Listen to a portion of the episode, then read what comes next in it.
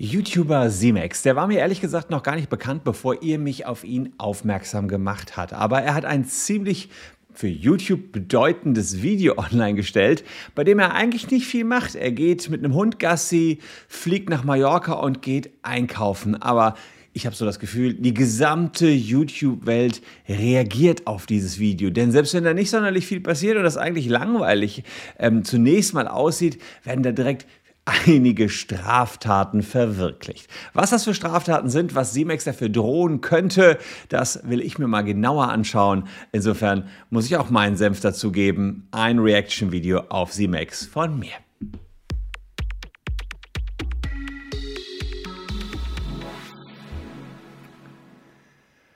Hallo, ich bin Christian Solmecke, Rechtsanwalt und Partner der Kölner Medienrechtskanzlei Wildebeuger und Solmecke und lasst gerne ein Abo für diesen Kanal da, falls euch Rechtsthemen interessieren.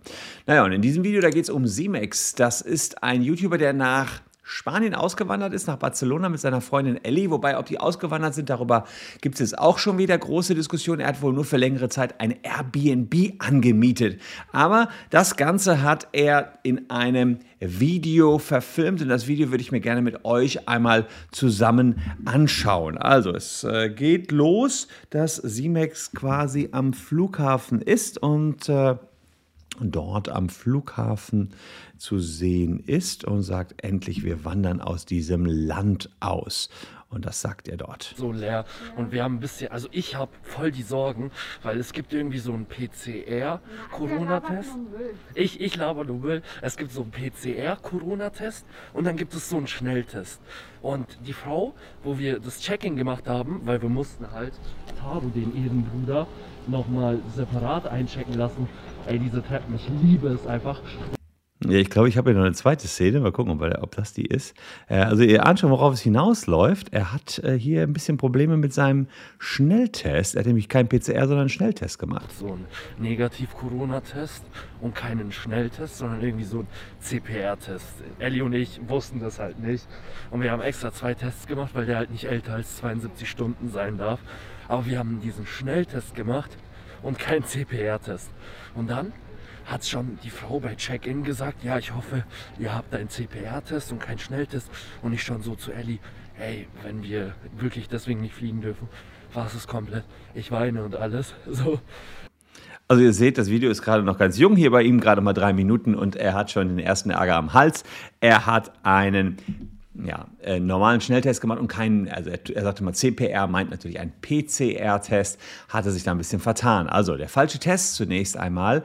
Und tatsächlich ist es so, dass ähm, die Airline-Mitarbeiterin das nicht richtig überprüft hat oder sich da vertan hat. Denn wenn man sich das anschaut auf der Seite des Auswärtigen Amtes, da wird genau darauf hingewiesen, was man benötigt, äh, um nach Spanien einreisen zu können. Und sucht man da mal das Wort PCR äh, PCR, dann sieht man, dass ein PCR-Test benötigt wird.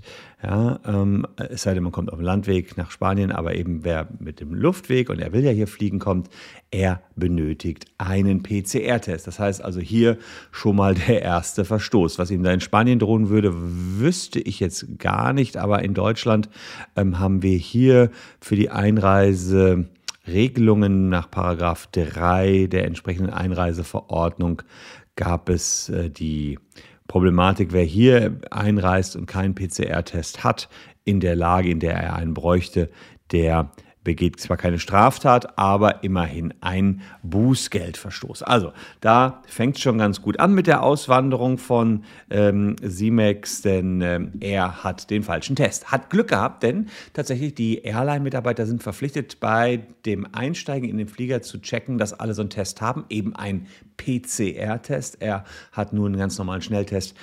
Fing schon relativ falsch an. Und dann ging es äh, nochmal weiter. Er ist dann im, ich meine schon im Flieger. Und dort sehen wir das hier. Ja, ist also ein Flieger und ihr ahnt schon, was da wieder ist. Ähm, für das Selfie wird die Maske natürlich runtergenommen. Und ein Küsschen gibt es auch noch oben drauf. Ja, muss man sagen, Kurzer Moment, schönes Video sicherlich, was er da machen wollte. Ähm, aber auch das ist natürlich hier nicht möglich. Es gibt eine Maskenpflicht. Er ist verpflichtet, auch im Flugzeug eine Maske zu fliegen. Das hätte er sich auch alles schön äh, zu tragen. Auch das hätte er sich alles schön vorher angucken können. Steht nämlich zum Beispiel hier auf der Seite des ADAC nur eine von vielen medizinische oder FFP2-Masken im Flugzeug sind Pflicht und Fluggästen ohne Gesichtsmaske kann der Mitflug verweigert werden. Jetzt war er natürlich schon an Bord und jetzt hätte höchstens, äh, ja gut, rausschmeißen tut ihn da keiner mehr, wenn die in der Luft sind. Aber natürlich, wenn ihr da Spökskes macht, in den Flieger nach Mallorca jetzt zu Ostern eingestiegen seid und dann da ähm, die Maske aufnehmt, abnehmt, runternehmt, dann kann das durchaus so sein, dass ihr da wieder rausfliegt. Dann kommen die beiden an auf, äh, in, in, in Barcelona, in Spanien und beginnen natürlich sofort das Filmen. Auch da will ich einen Blick drauf werfen. Äh, hier sind sie im Supermarkt und filmen. Die Leute sind hier sogar so cool, die beschweren sich nicht, wenn du filmst. Ja, die, sagen, hat das gesagt, ist richtig cool. cool. Das ist Ja, also auch da das nächste, voll coole Leute da in Spanien, die wollen alle gefilmt werden, sagt äh, er hier und seine Freundin sagt das auch. Nun ja, ähm, ich sag, weiß nicht, ob die drei da hinten, die da dann mal kurz zu sehen sind, jetzt haben die zum Glück Masken auf, aber manche hat er wirklich sehr nah rangenommen, ob die dann alle gefilmt werden wollten. Er hat dann nachher noch welche noch näher drin. Theoretisch kann man durch solche Filmaufnahmen den höchstpersönlichen Lebensbereich von Menschen verletzen, bei zumindest wenn es um eine Wohnung geht. Hier, sind's, hier ist keine Wohnung und ist auch keine hilflose Person. Ähm, insofern könnten die wahrscheinlich keine strafrechtlichen Ansprüche machen, aber theoretisch ähm, wäre es hier möglich, dass man zumindest zivilrechtliche Ansprüche geltend macht. Das heißt, er könnte sich eventuell schadenersatzpflichtig gemacht werden.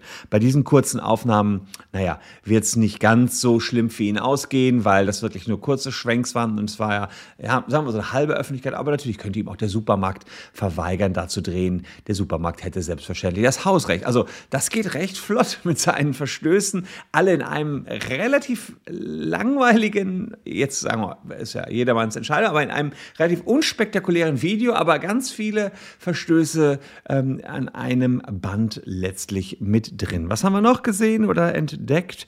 Ähm, ja, hier noch eine kleine Stelle. Da nimmt er nämlich direkt den Einkaufswagen. Da denkst du, nee, egal. Oh. Okay, Ja, Leute, seht ihr. erste Straftat wurde schon mal begangen. Einfach Wagen abgezogen. Ey, film mal. wir, haben, wir haben kompletten Großeinkauf gemacht. Wir wollten kein Taxi holen oder so. Ja, also herzlich willkommen im neuen Land. Erstmal eine Straftat gemacht und den Einkaufswagen mitgenommen. Ist natürlich auch nicht so nett als Gast, dann da den, den Einkaufswagen äh, zu äh, stehlen. Das wollen wir jetzt mal schauen, was es denn wirklich ist. Denn natürlich will ich mir auch das nach deutschem Recht anschauen. Was ist das hier, wenn man einen Einkaufswagen einfach so mitnimmt? Ähm, es ist tatsächlich so, dass man nicht auf die Idee kommen sollte, mit ein Einkaufswagen wird bezahlt über die Geldmünze, die man dort einwirft. Das wäre natürlich kompletter Unfug und auch natürlich Quatsch. Ähm, dass der Einkaufs, äh, diese Münze dient selbstverständlich nur als Pfand und der Einkaufswagen bleibt im Eigentum des Supermarktes. Aber wenn man jetzt sehen will, ob hier seitens CIMEX eine Straftat erfüllt worden ist, muss man zwei Konstellationen unterscheiden. Die eine wäre, ob man von Anfang an vorhatte, den Wagen zu behalten. Und wenn man äh, das hat, ähm, dann wäre das tatsächlich ein Diebstahl, wenn man von Anfang an ha- vorhat, den Wagen zu behalten. Wenn er allerdings äh, äh, hat, äh, vorhat, den Wagen wieder zurückzubringen, könnte man zunächst mal drüber nachdenken, ist das eine Gebrauchsanmaßung? Sowas gibt es im Strafrecht, eine Gebrauchsanmaßung. Ja? Wer ein Kraftfahrzeug oder ein Fahrrad gegen den Willen des Berechtigten in Gebrauch nimmt, wird mit Freiheitsstrafe bis zu drei Jahren oder Geldstrafe bestraft, wenn die Tat nicht anderen Vorschriften mit schwerer Strafe betritt. Das heißt, da geht es tatsächlich um das, was er hier macht. Einfach sich ein Fahrrad schnappen, will man nicht wegnehmen, sondern nur in Gebrauch nehmen, irgendwo anders hinfahren, lässt es dann wieder stehen. Das wäre eine Straftat, aber ihr seht jetzt hier, hier diese Gebrauchsanmaßung bezüglich eines Einkaufswagens ist nicht geregelt und davon eben nicht umfasst. Und er hatte hier gesagt, ich habe keine andere Möglichkeit, den Einkauf zu transportieren. Ich gehe jetzt mal davon aus, dass er den auch wieder zurückbringen wollte. Also haben wir keinen Diebstahl verwirklicht und Ähm, es liegt auch keine weitere Straftat hier vor, aber natürlich hätte der Eigentümer einen Schadenersatzanspruch, also der Supermarkt, weil er selbst hier dem Eigentümer natürlich ohne dessen Einwilligung sein Eigentum entzogen hat, wenn auch nur für eine gewisse Dauer. Der Einkaufswagen steht jetzt möglicherweise ähm, woanders. Jetzt kommt eine etwas unschöne Situation, die Simex auch gefilmt hat. Er fand die lustig, ich fand die gar nicht so lustig gucken wir auch mal rein, was da bei ihm passiert ist. Da geht es ums Hundekot bewerfen. Nein, das ist, das ist die erste Kacke von Taurus. Willst du die nach Hause aufhängen? Junge! Nein, du bekommst 100 Euro von mir, wenn du das auf einen Menschen wirfst. Auf ein Auto. Komm, wir werfen, wir laufen weg. Ellie! Hilfst du? Ich schwöre, ich hab getroffen. Ja! Gleiche gedacht. Leute, wir haben gerade an das Gleiche gedacht. Sie wollte gerade die Musikbox raus. Ja, also, das habt ihr äh, sicherlich alle gesehen.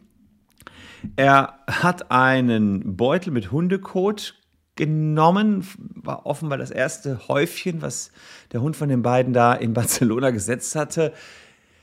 Während Simex es wegwerfen wollte, sagt äh, nicht wegwerfen wollte, sondern auf jemanden draufwerfen wollte, sagt seine Freundin, nee, wirf doch weg. Er will sie doch aufstöckeln, ich gebe dir 100 Euro, wenn du es auf jemanden wirfst. Ähm, und dann nimmt er es selber und wirft es auf einen Radfahrer. Ja, jetzt gucken wir uns mal, was das wiederum darstellen könnte.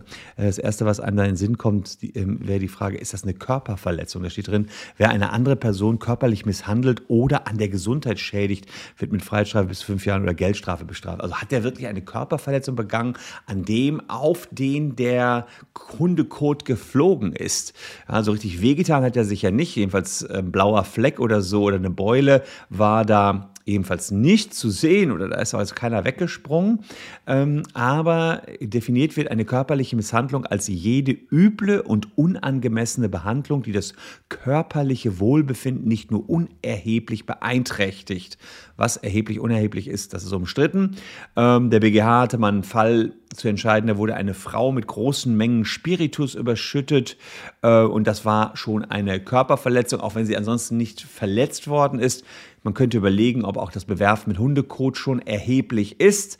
Ähm, auf alle Fälle wäre es wohl erheblich, wenn die Tüte aufgeplatzt wäre. Da sind äh, allerdings keine entsprechenden ja, Videos zu gesehen gewesen. Also ich glaube nicht, dass das jetzt hier aufgeplatzt ist. Ansonsten hat er seiner Freundin 100 Euro angeboten, wenn sie selbst wirft. Das ist ein Anstiftungsversuch, auf den sie nicht eingegangen ist. Ähm, ähm, und das könnte aber eine versuchte Anstiftung sein. Aber versuchte Anstiftung gibt es nur bei Verbrechen.